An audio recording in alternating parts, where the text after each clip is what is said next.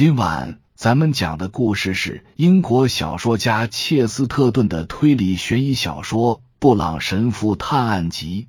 话接上回说到，你要知道，神父们总是跟私密场合不无干系的。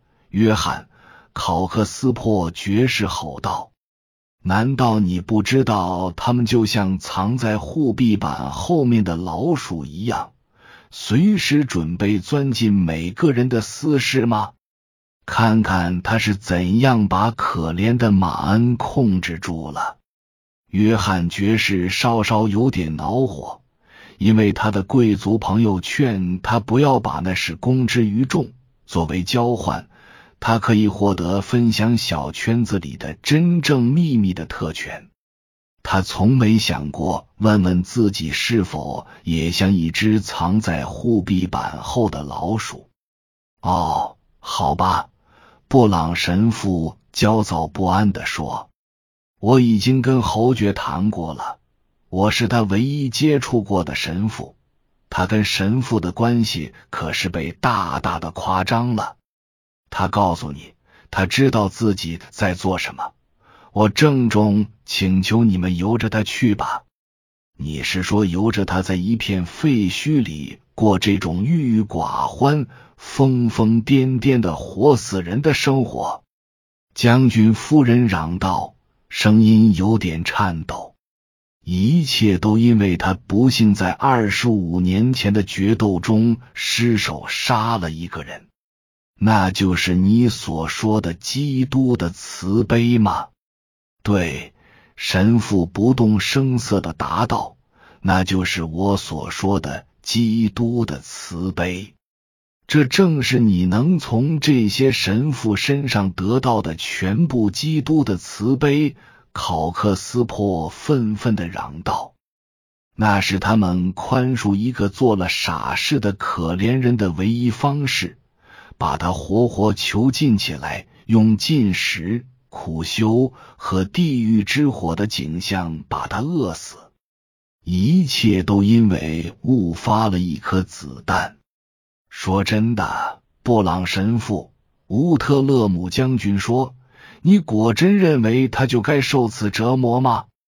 那就是你的基督宗教吗？”毫无疑问，真正的基督宗教。他的妻子更加温和地央求道。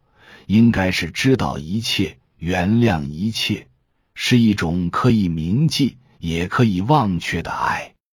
布朗神父，年轻的马洛发自肺腑的说：“我大体上认同你的观点，但是在这一点上，我死活也不能认同。决斗时失手杀了人，随后就懊悔不迭，这不算是多大的罪过吧？”我承认，布朗神父沉闷的说：“我认为他的罪孽要更深重。”你真是铁石心肠啊！那个陌生的女士第一次开口说话了。我准备去跟我的老朋友谈谈，仿佛他的声音唤醒了那栋灰蒙蒙的大宅子里的鬼魂似的。只见有个人影站在了宽大的石阶顶端幽暗的门洞中。那人一袭黑衣，但是一头银发带着份狂野，苍白的面容好似破碎的大理石雕像。维奥拉·格雷森开始平静的走上那宽大的石阶。乌特勒姆撅着黑髭须喃喃自语道。他不会像冷落我妻子那样冷落他。我猜测，布朗神父无可奈何的抬头看了他一会儿。可怜的马恩已经深感良心不安了。他说：“让我们尽可能去原谅他吧，至少他从没冷落过你妻子。”你是什么意思？他根本就不认识他，布朗神父说。他们说话之间，那位高挑的女士傲然踏上了最后一级台阶，正好跟马恩侯爵打了个照面。他动了动嘴唇，但还没来得及说话，就出事了。一声尖叫在那片空地上响起，沿着那些空心墙回荡。这位女士急速、痛楚的尖叫本该是含混不清的，但她喊出的却是清晰的字眼，众人都听得清清楚楚。莫里斯，怎么啦，亲爱的？将军夫人喊着跑上台阶，因为另外那个女人踉踉跄跄，眼看着要从石阶上跌下来。接着，他举目四顾，开始往下走，身体宫缩着，抖个不停。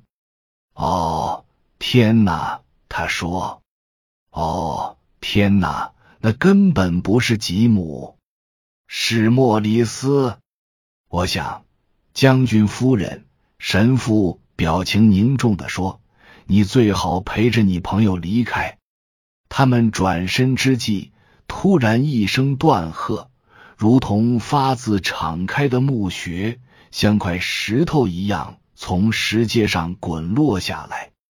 它是那么嘶哑和不自然，像是被遗弃在只有野鸟为伴的荒岛上的人发出的声音。那是马恩侯爵的吼声。停下，布朗神父，他说，在你的朋友走开之前，我委托你将我给你讲的一切都告诉他们，无论后果如何，我都不再躲藏了。你说的对，神父说，那对你会是种解脱。没错，布朗神父后来平静的对那群盘问的人说：“他是授权让我来讲，但我要说的不是他告诉我的，而是我自己发现的。哦，我从一开始就知道，所谓修士们的毒害都是虚构的无稽之谈。”我们神职人员或许在某些情形下会鼓励一个人定期去修道院，但绝不会鼓励他待在中世纪城堡里。同样，他们也绝对不会明知他不是修士，却让他穿成修士的样子。但是，我想他有可能是自愿戴上了修士的兜帽，甚至面罩。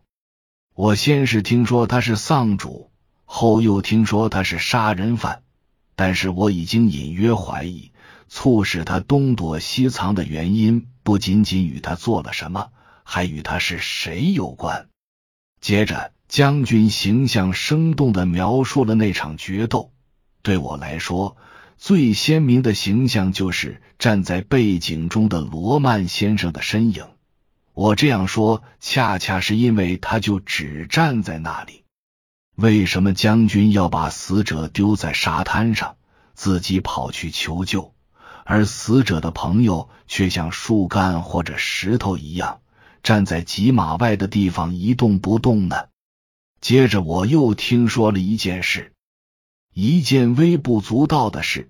就是罗曼先生在等待什么事发生时，会习惯性的站着一动不动，正如他在闪电过后等待雷声一样。哦，那种习惯暴露了一切。雨果，罗曼在很久之前的那次也在等待什么事的发生，可一切都已经结束了。将军说：“他还能等什么？”以上是由奶锅大叔给您播讲，感谢收听。每天晚上二十一点三十三分准时开聊。